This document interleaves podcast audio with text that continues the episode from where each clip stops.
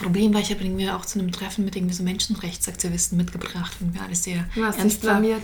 Ich habe mich nicht blamiert, aber ich saß da und das Einzige, wofür ich mich interessiert habe, die ersten fünf Minuten, war einfach nur, wieso dieser scheiß Kuchen nicht so schmeckt, wie es mhm. sollte.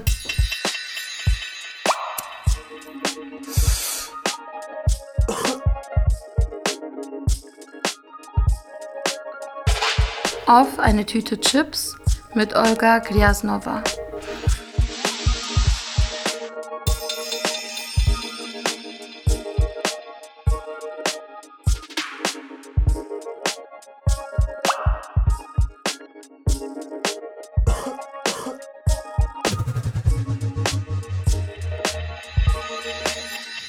Und herzlich willkommen zu einer neuen Folge auf eine Tüte. Heute ist es seit langem mal wieder ein Podcast, wo ich die Person live treffe und ich freue mich extrem. Es ist die Schriftstellerin Olga Gliasnova. Wir warten gerade auf die Lasagne, die ich vorhin gemacht habe und haben jetzt schon mal eine Tüte Chips vor uns. Schön, dass du da bist, Olga. Hallo, Hengami. Wie geht's dir? Eigentlich ganz gut. Das ist mir ein Tag, wo endlich mal die Sonne rausgekommen ist. Und ähm, danach geht es mir eigentlich immer deutlich besser. Wie ist das bei dir? Bei mir ist es eigentlich genauso. Also sobald die Sonne draußen ist, bin ich irgendwie viel besser drauf. Und selbst wenn es so kalt ist, aber sonnig ist, macht es für mich so voll den krassen Unterschied. Und ich freue mich, dich zu sehen und ich freue mich, Lasagne zu essen. Also ich bin ein guter Dinge. Meine erste Frage ist ja immer, what's in your bag? Und tatsächlich bist du jetzt ja auch irgendwo, das ist so seit langem mal eine Folge, wo jemand nicht zu Hause sitzt und sozusagen nicht eine Tasche so dabei hat. Aber was hast du immer so in deiner Tasche dabei? Ich habe eigentlich immer fast immer das Gleiche. Das Ding ist, ich leere meine Taschen auch nie aus. Deswegen weiß ich auch gar nicht wirklich, was drin ist. Ich vermute, da ist hoffentlich gerade mein Portemonnaie drin. Dann ist da ziemlich viel Dreck und vor allem Verpackungen von Schokoladen und von Bäckereien, weil meine Kinder gerne alles Mögliche in meine Tasche reinstopfen, statt es in den Mülleimer zu werfen. Dann ist immer ein Schnuller dabei ähm, und Feuchttücher. Ich bin so das Gegenteil. Ich bin so diese Person, die immer die Taschen leer macht, seitdem ich Marie Kondo gelesen habe. Dann bist du wahrscheinlich auch die Person, die niemals diesen Dreck in der Tasche hat. Das ich, fand ich mir so bewundernswert, dass es Leute gibt, bei denen sich nicht der Sand unten absetzt. Also bei mir sind es Tabakkrümel. Also die sind immer da. Oder an, also so Kleinkram. Ich, ich leere sie nicht so komplett aus im Sinne von sauber. Ich bin ordentlich, aber nicht, also, oder ich bin jetzt keine dreckige Person, aber ich bin jetzt auch nicht so OCD penibel, dass ich so immer meine Taschen so ausleere, dass keine Krümel und so drin sind. Also ich, wenn mir jetzt ein Snack in die Tasche fällt, so ein unverpackter. Ich würde nicht empfehlen, den zu essen.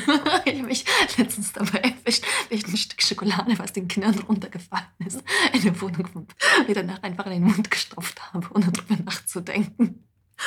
Und ähm, nicht, normalerweise hätte ich mir auch immer gesagt, ich bin keine Dreckperson, aber ehrlich gesagt muss ich, ähm, vor allem nach dem, was du gesagt hast, ich glaube, ich muss dann doch noch meine Definition vom Dreck noch einmal überdenken. Man muss auch dazu sagen, das ist auch so mutabhängig. Ne? Ich weiß noch vor ein paar Jahren, als man noch auf Partys gegangen ist, ich stand an der U-Bahn-Bodinstraße, habe auf die Bahn gewartet, habe so ein, kennst du diese Wonderbar-Riegel, die so lecker sind mit so Erdnussbutter und Karamell? Die sind, das sind die besten Schokoriegel. Und ich hatte so einen in der Hand und war so am Essen und ich war nur so halfway through. Und dann ist er auf den Boden gefallen und ich habe ihn aufgehoben und weitergegessen. Ich war sehr betrunken. Es war auf dem Weg zu einer Party, aber alle waren schockiert, obwohl alle betrunken waren und waren so, wie kannst du von dem U-Bahn-Boden an der Bodinstraße den Schokoriegel nehmen? Und ich denke, drei Sekunden Regel. Ich habe ja ehrlich gesagt, wenn man einfach sehr hungrig ist, dann ist, also bei mir landen die Sachen immer viel schneller im Mund, als ich, ähm, als ich nachdenken kann. Ich habe es meistens schon aufgegessen, bevor es mir überhaupt aufgefallen ist.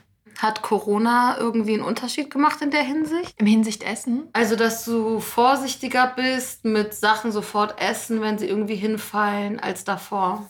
Wenn ich darüber nachdenke, dann auf jeden Fall. Aber ich habe das irgendwie noch nie gemacht. Aber bin da, wurden wir auch in der Sowjetunion noch sozialisiert und das war ja sowieso, man wäscht sofort die Hände, wenn man irgendwo reinkommt, man zieht sofort die Schuhe aus. Und wie das, was man in Deutschland wegen mir erst seit einem Jahr gelernt hat, mhm. man sich eigentlich zu verhalten hat, das ist eigentlich in Russland normal. Mhm. Ähm, du betrittst kein Haus, ohne dir vorher die Hände zu waschen, egal jetzt wie ob du ähm, das doch immer draußen gemacht hast. Das ist eigentlich der Normalzustand. Ich habe es ehrlich gesagt sehr lange schweifen lassen. Und war so ein bisschen, ähm, habe mich ein bisschen zu sehr integriert, was die Hygiene angeht. Aber jetzt ähm, bin ich eigentlich nur zu dem zurückgekehrt, was eigentlich, ich glaube, überall auf der Welt, außer in diesem Land, als normal erachtet wird. Russian Standards. Oder Es- naja, es nicht ist nur Russian, ist aber überall. ich meine ganz ehrlich, es ist auch nicht so ein Ding, was so nicht mit Europa irgendwie auch zu tun hat oder so. Ne? In Schweden zieht man auch Schuhe aus und wäscht sich die Hände. Die Deutschen, ich sag's immer wieder, die sind nicht die saubersten. Ah, nee, nicht wirklich. Also, nee. Bleiben wir bei den belastenden Dingen. Was schleppst du gerade mit dir rum? Was ist dein emotional baggage? Ah, so ein ganz dummer, noch nicht mal Streit, sondern so ein passiv-aggressiver Konflikt, den ich gerade austrage. Das Problem ist, ich habe einfach gelernt in den letzten 20 Jahren, dass ich ziemlich gut drin geworden bin, Kon Konflikte einfach nur auszuhalten. Vor allem, wenn sie mir nicht wichtig genug sind oder wenn mir die Leute nicht wichtig genug sind oder wenn ich einfach so, so genervt bin. Ich kann es mittlerweile. Ich habe nicht diese Harmoniebedürftigkeit mittlerweile, wo ich, ich kann es auch einfach nur schleifen lassen, bis ich gewinne. Hatte ich vielleicht aber schon immer und das ist gerade, was mich sehr nervt, weil es einfach in dieser Beziehung, es gibt, es gibt kein Entkommen und es gibt auch keine Besserung.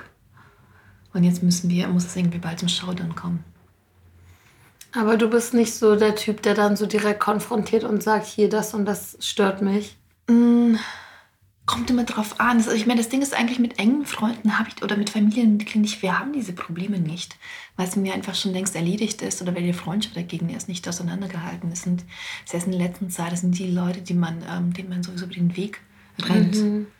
Aber wo ich nicht sagen will, also, wo ich mir diese Beziehung sowieso nicht verstehe, wie ich da irgendwie gerade gelandet bin. Mhm, Wo es dir vielleicht auch nicht so wichtig ist, dass du die Arbeit reinsteckst, irgendwie so eine Konfrontation zu machen.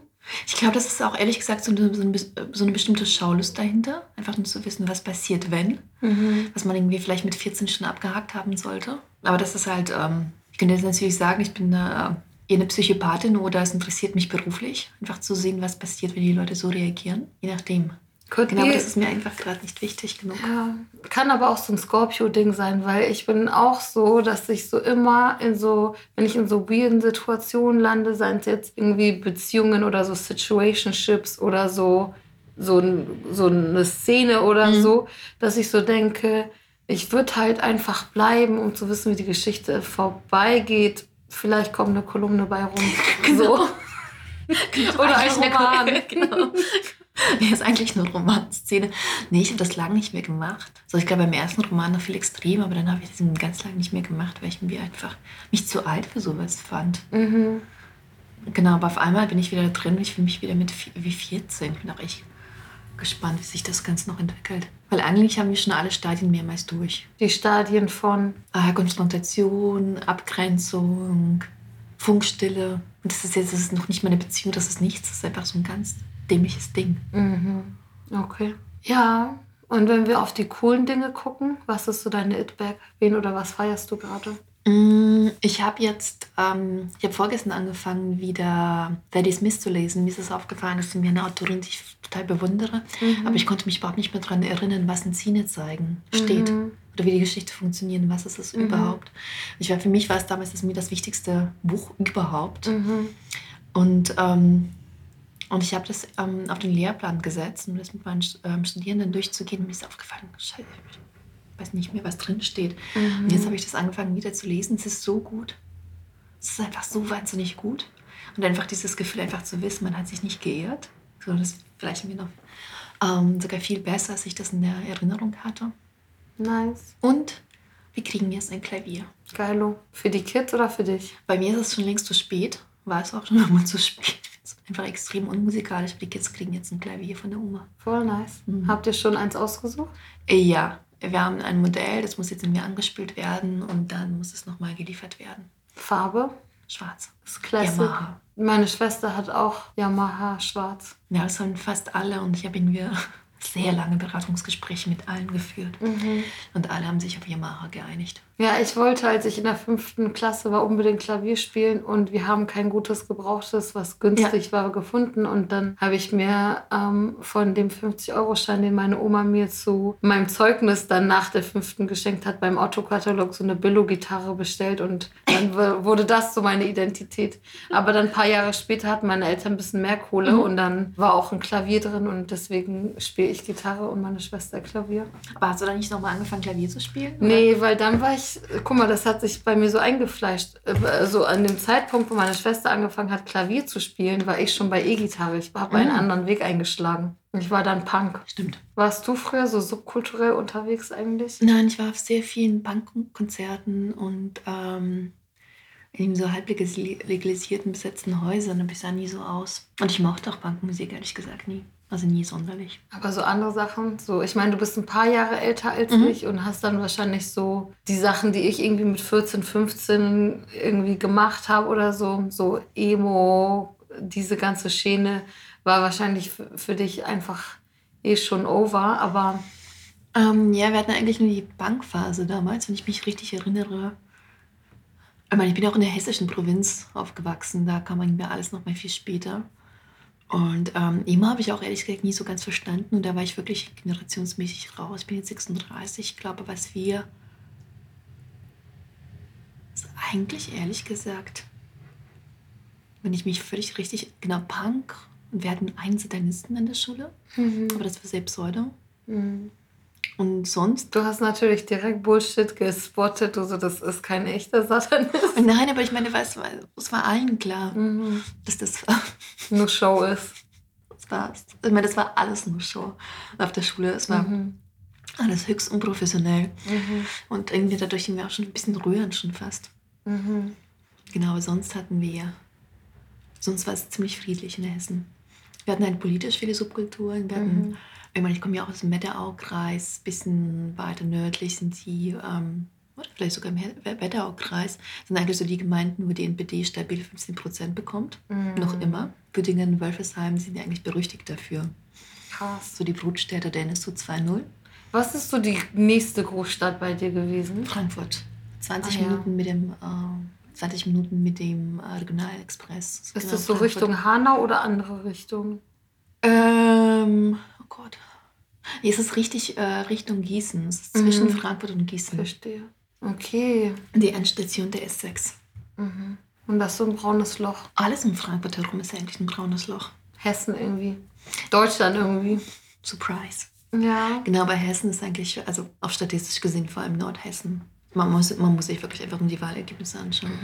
Und die hessische, Entschuldigung, die hessische CDU war auch schon mal definitiv rechter als der Rest. Das wollte ich nämlich gerade sagen, weil alle meine Freundinnen, die in Hessen aufgewachsen sind, sagen auch alle diese Null Surprised irgendwie, wie das da irgendwie mit den ganzen Polizeiskandalen und der Umgang mit Hanau und so abläuft, weil äh, schon in den 90ern und 2000ern die CDU dort einfach so stabile rechte Ansagen gemacht hat und so viel, also so viel rechter war als so die Bundes-CDU. Um einiges. Es gab ja erstmal, das hat ja angefangen, also es hat noch nicht mal angefangen, sondern es war irgendwie ähm, diese riesengroße Kampagne von Roland Koch ähm, gegen die doppelte Staatsbürgerschaft, wo Leute einfach hingegangen sind und gefragt haben, kann ich hier gegen Ausländer unterschreiben? Mhm. Und ähm, die NPD ist da extrem stark, also vor allem in Nordhessen, was ja auch bis Mhm. nach Frankfurt ist das nicht weit. Und sonst, ich glaube, Gauland ist auch hessische CDU, wenn ich mich, also Mhm. ehemals hessische CDU, wenn ich mich nicht irre. Und sehr viele hochrangige AfD-Politiker kommen aus der hessischen CDU.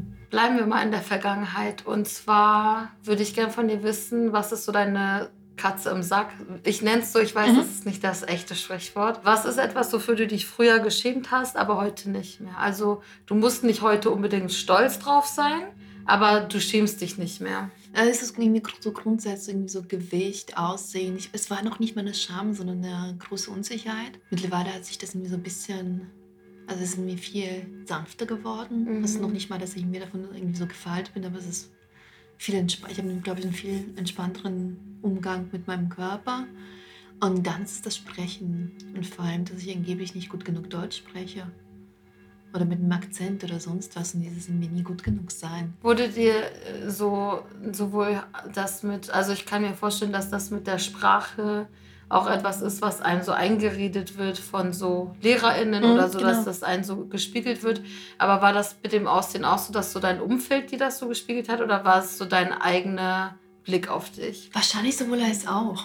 Ähm, muss auch ehrlich dazu sagen, als ich dann von der Schule oder weggezogen bin zum Studium, haben sich fast alle Probleme sofort erledigt. Ich kam irgendwie sofort in ein neues Umfeld und konnte irgendwie wieder von vorne anfangen, ohne irgendwie diese Schulgeschichte zu haben oder Menschen, die mich irgendwie gekannt haben. Und auf einmal war alles viel einfacher. Und diese ganzen Probleme haben sich mit einem Mal nicht mehr gestellt. Also klar, an mir lag es zum großen Teil auch.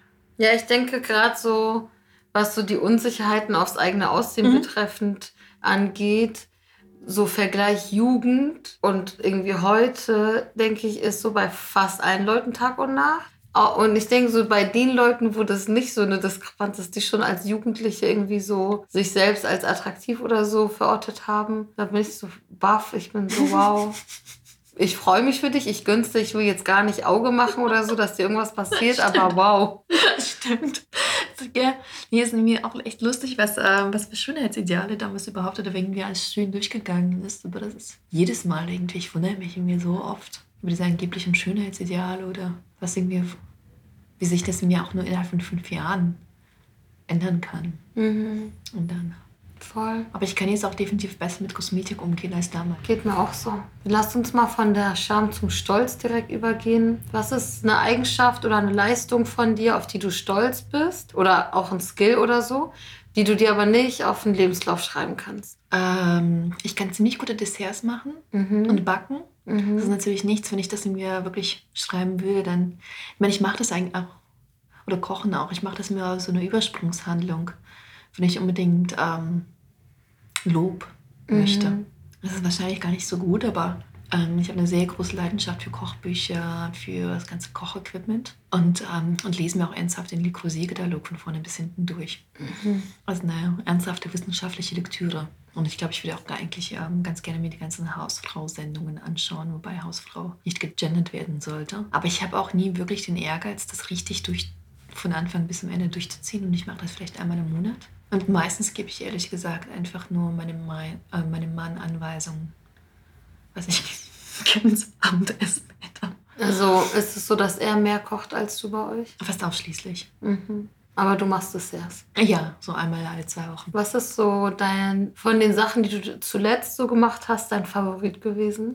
Ich kann ziemlich gutes Tiramisu mittlerweile, glaube mm, ich. Das habe ich probiert mhm. und das war geil. Aber das ist nur, weil das Rezept so gut ist und ich wäre auf die KitchenAid. Jetzt bin ich sogar mit den ganzen Tarts und Kies deutlich besser geworden. Und ich glaube, die Kuchen sind auch ganz gut. Aber ich habe jetzt ein neues ähm, Kochbuch entdeckt. Das, ist, ähm, das heißt Tartine. Das mhm. gibt es leider nur auf Englisch, aber alles funktioniert dort. Die haben selbst die alten sowjetischen Rezepte, alle jüdischen Rezepte, was ich mir interessant finde. Die haben sogar dieses äh, Napoleon, mhm. was du auch kennen müsst, den mhm. Kuchen. Ja, und den haben sie wirklich das Originalrezept, wenn man mhm. selber macht. Und in drei Schichten, der sieht genauso aus, wie er mhm. aussehen sollte. Halt nicht diese verweichlichten Rezepte, wo man mhm. einen fertigen Teig macht. Mhm. Und da war ich ehrlich gesagt baff. Als ich gesehen habe, die haben ein Original Napoleon-Rezept, was nicht mal die russischen Kochbücher heutzutage machen. Und ich so, meine Achtung. Mhm. Genau dieses Kochbuch, was aus LA stammt. Mhm. Also beziehungsweise die Bäckerei stammt aus LA. Mhm. Und seitdem ist mein Leben, ich würde mal sagen, dieses Buch hat mein Leben eindeutig verändert. Mhm. Ja, meine Mutter macht das, das ja auch manchmal. Macht ihr das selber? Bei uns heißt es Napoloni. Nee, sie macht so einen Blätterteig, was sie in Dreiecke schneidet. Genau und so aufbackt und dann quasi das Aufgebackene dann mhm. aufschneidet und dann so diese verschiedenen Cremes reinmacht und so. Warte mal, welche verschiedenen Cremes? Also es gibt einmal Sahne und einmal so aus so Maismehl so eine Creme. Vielleicht ist es ein bisschen anders als bei euch. Wir haben nur eine Creme. Was ist, woraus besteht die? Ist das so Sahne oder? Das ist, ach Gott. Ich müsste eigentlich mal meine Mutter fragen, ob ich das nie selbst gemacht habe. Ich glaube Milch sogar, Sahne mit Milch, mhm. kann das sein? Aber ganz ehrlich, meine Mutter freestylt auch viel. Das kann nice sein, das kann negativ sein. Ein negatives Beispiel war, als ich da neulich war und sie hat Lubia Polo gemacht. Das ist so ein Reisgericht mit so Brechbohnen mhm. und so einer tomatigen Soße. Und sie hat rote Currypaste reingemacht. Ich bin vor Wut fast ausgerastet. Ich bin so, ich komme hier zum Essen aus Nostalgiegründen. Wenn ich Fusion-Küche wollte, dann würde ich auf die Warschauer Straße gehen. So, was soll das?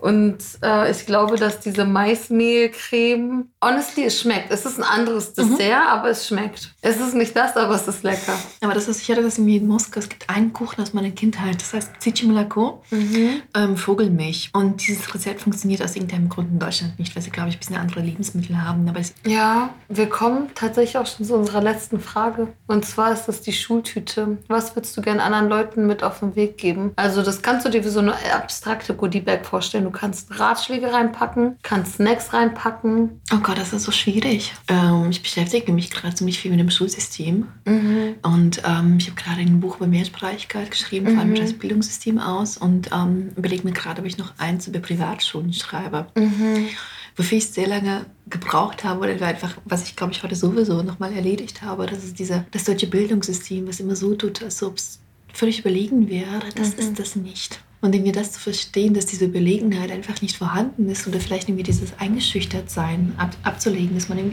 immer davon ausgeht, dass irgendwie in Deutschland irgendwie funktioniert alles besser. Das hatte ich wahrscheinlich gerade sowieso erledigt, weil Deutschland irgendwie seit einem Jahr eindrucksvoll ähm, beweist, dass die Verwaltung vielleicht einfach nicht klappt. Mhm. Und zwar so gar nicht. Und ähm, ich weiß es nicht. Einfach dieser, vielleicht irgendwie, dass man dieses Bildungssystem nicht allzu ernst nimmt. Aber das, keine Ahnung. Was wäre denn dein Ratschlag als Menschen? Mm. Ich würde sagen, ich habe gerade keinen Ratschlag, aber ich hätte andere Sachen, die ich mitgeben würde. Ich würde mitgeben, so ein Stück von der glutenfreien, laktosefreien vegetarischen Lasagne aus dem Ofen. Da bin ich schon sehr gespannt drauf. Ich auch. Aber das würde ich allen Leuten mitgeben. Und ich würde allen Leuten ähm, eine Playlist mitgeben, die ich im Moment gerne höre. Mhm. Und zwar so eine Spotify-Playlist. Mhm. Das ist so Spotify Studio Covers, wo so verschiedene Coverversionen so Ach, im Studio aufgenommen werden. Und manche sind voll cheesy, aber andere sind richtig, richtig nice.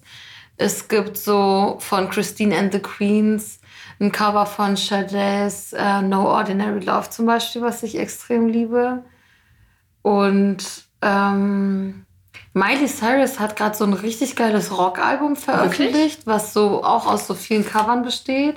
Unter anderem so Zombie von den Cranberries. Krass. Ich, hab, ich war auch baff, als mir das erzählt wurde. Also ich war gestern mit Asche, die auch vor ein paar Folgen hier mhm. im Podcast zu Gast war, im Park und sie hat es mir empfohlen und ich war so, pff, als ob Miley Cyrus und dann war ich echt so ähm, surprised. Also sie hat eine krasse Stimme und ich glaube, so Rock ist so genau ihr Genre. Es ist, glaube ich, ganz gut, dass sie jetzt mal weg ist von diesem mhm. Pseudo-Hip-Hop-Trap-Ding und auch so von diesem peinlichen Country. Ja. Und die Britney-Doku, die habe ich vor kurzem geguckt. Hast die du die schon gesehen? Immer noch nicht. Okay, ich würde sagen, guckt sie euch an. Das ist krass. Also vieles war mir auch gar nicht so doll bewusst, so dieses Konzept von so Conservatorship, so diese Entmündigung, die irgendwie so vor allem mhm. bei allen Leuten gemacht hat, aber sie ja auch irgendwie seit ja. zwölf Jahren da so drin festhängt. Ja. Also ich denke, das ist auf jeden Fall was für alle Britney-Fans, aber auch für alle Leute, die sich irgendwie mit Frauen, die irgendwie Promis sind, Celebrity Culture ja. und so auseinandersetzen. Und wir haben ja jetzt auch so auf so einer Fashion-Ebene so voll das Early 2000s Revival mit so mhm, Couture-Anzügen und Paris Hilton und Chihuahuas und so weiter. Und da, also die Ästhetik ist sozusagen, die wird so voll krass gefeiert, aber wir müssen voll dringend darüber sprechen, was dieses Zeitalter für eine so für, eine, für ein toxisches Environment mhm. für Frauen eigentlich waren und so, ne, wenn ich irgendwie an Lindsay Lohan denke oder eben ähm, auch Britney und so. Ja, das ist so das. Hast du damals das so verfolgt? Warst du so klatschmäßig interessiert? Nein, aber irgendwie auch äh, Britney Spears habe ich gerade noch mitbekommen, aber das war einfach schon nicht mehr meine Generation. Und ähm, ich wirklich. Aber mir ist noch eine Sache an, eingefallen. Mhm. Das habe ich gestern erst rausgefunden, mir total ähm, der Random und mir anders. Man kann sich in Berlin bei den ganzen Sprachver äh, Schachvereinen mhm. an, äh, anmelden und man kann sofort einsteigen und kriegt Schach-Online-Kurse. Nice. Das würdest du mitgeben. Ich war ja früher im Schachkurs. Wirklich? Wie war's? Okay, also guck mal, ich war in der sechsten Klasse freiwillig in der Schach AG. Es hat mir Das Spaß gemacht. mhm. Dann wurde ich in der achten Klasse von meiner Mutter mit meiner Schwester zusammen gezwungen, in den Schachverein zu gehen, weil sie dachte, sie meinte, wir waren so einfach beide zu dumm und sie war so, da, da, so einziger Weg, Schach. So, dann gehen wir in diesen Kurs. Ich 14, die anderen so weiße Jungs im Alter von sechs bis neun Jahren, die mich Oh. alle abgezogen haben Oh und mega aggro waren. Also so einer hat irgendwie gegen den anderen gespielt und so sein Gegner hat so einen kleinen Tipp zugeflüstert bekommen und dadurch eine Figur von ihm rausgeschickt und er ist ausgerastet. Der hat so mit einer Armbewegung das ganze Brett auf den Boden gefegt und ist laut geworden und ich war so, wow, wo bin ich hier gelandet? Zum Glück, nach ein paar Monaten konnte ich meine Mutter überzeugen, dass es mich zu sehr von der Schule ablenkt, dorthin zu gehen. und musste nicht mehr, aber es war echt nervig. Ich habe es mir ehrlich gesagt deutlich netter vorgestellt. Aber vielleicht nur, ähm, in Aserbaidschan ist es ja schon fast Volkssport. Durch, ähm, da gibt es überall diese Schachschulen, Gar Kasparov. Natürlich als, als er noch als Held gelten konnte, politisch gesehen. Ich habe, ähm, also ich mag Schach voll gerne, aber was ich viel öfter spiele, ist Backgammon. Ich bin für beides zu dumm. Glaub Aber nicht, für dass jedes es an Dummheit Brettspiel. Nee, liegt. es ist auch für jedes Brettspiel. Ich habe irgendwie heute mir überlegt, ob ich ein Brett- Leselernbrettspiel kaufe beim Duden. Mhm. Ich habe mir die Anleitung durchgelesen. Die Anleitung immer noch nicht verstanden. Und das Spiel ist ab fünf. Aber ich bin bei so Brettspielen und so auch voll sch schlecht in so die Regeln merken. So, ich spiele ein Spiel zum fünften Mal, man muss es mir nochmal erklären. Bin nicht mehr in der Lage, irgendwie den Kindern zu erklären, wie ein Brettspiel funktioniert. Ich habe letztens mir versucht, Mensch, ärgere dich nicht zu googeln, wie das funktionieren soll.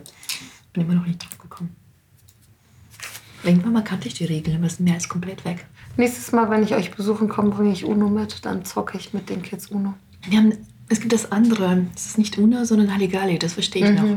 Aber ich glaube, alles, was irgendwie so ein bisschen anspruchsvoller als Halligalli ist von den Regelwerk, das ist mir zu viel. Ja, so diese ganzen Strategiesachen und so finde ich ganz schlimm. Also so Siedler von Katan und so, wenn ich das schon so sehe, irgendwo in einem Schaufenster, ich fange so an zu zittern. Ich bin so, weil wir haben das einmal, nicht Siedler von Katan, aber so ein ähnliches, ich habe den Namen vergessen, nicht Casablanca, aber so ähnlich, ich weiß es nicht. Katan, nein. Nicht, nee, eben nicht Katan, sondern so ein, auch mit C. Auf jeden Fall, das habe ich mit meiner Schwester so von so Freundinnen meiner Eltern so geschenkt bekommen. Und die haben uns dann immer noch so Erweiterungen dafür geschenkt, weil wir es einmal bei denen gespielt hatten und eine gute Zeit hatten. Aber wir hatten nicht eine gute Zeit, weil das Spiel geil war, sondern weil wir einfach so von dem Konzept so begeistert waren, dass Erwachsene sich Zeit nehmen, mit uns Spiele Ja. zu spielen und nicht einfach sagen, hier geht Fernsehen gucken oder macht was für die Schule. Und die dachten so, wir mögen das Spiel. Und dann haben wir halt die ganze Zeit so diese scheiß Erweiterungen, die auch nicht so günstig sind. Und ich habe die ganze Zeit so in meinem Kopf gerechnet, all das Geld, was in Sachen, die ich nicht mag, investiert wird. Okay, in dem Sinne, danke für die Insights. Vielen Dank dir. Ich freue mich schon voll, dein neues Buch zu lesen über Mehrsprachigkeit. Deinen letzten Roman habe ich auf jeden Fall sehr gerne gelesen. Der verlorene Sohn. Obwohl ich nicht so ein historisches Roman, historischer Roman-Fan bin, fand ich es mega spannend. Ja, das ist das Lustige. Ich musste den äh, Roman letztens für eine Lesung, das Leseexemplar unbedingt wir hervorkramen. Ich habe es verloren. Ver- das verlorene Buch. Von Corona-mäßig. Das ist mir noch nie passiert, aber ich weiß nicht, was das Buch ist. Aber du hast noch einen Ersatz, oder? Ja. Sehr gut. Okay. Vielen, vielen Dank dir. Sehr, sehr gerne. Bis bald. Und bei euch anderen Mäusen bis nächste Woche. Macht's gut. Tschüss.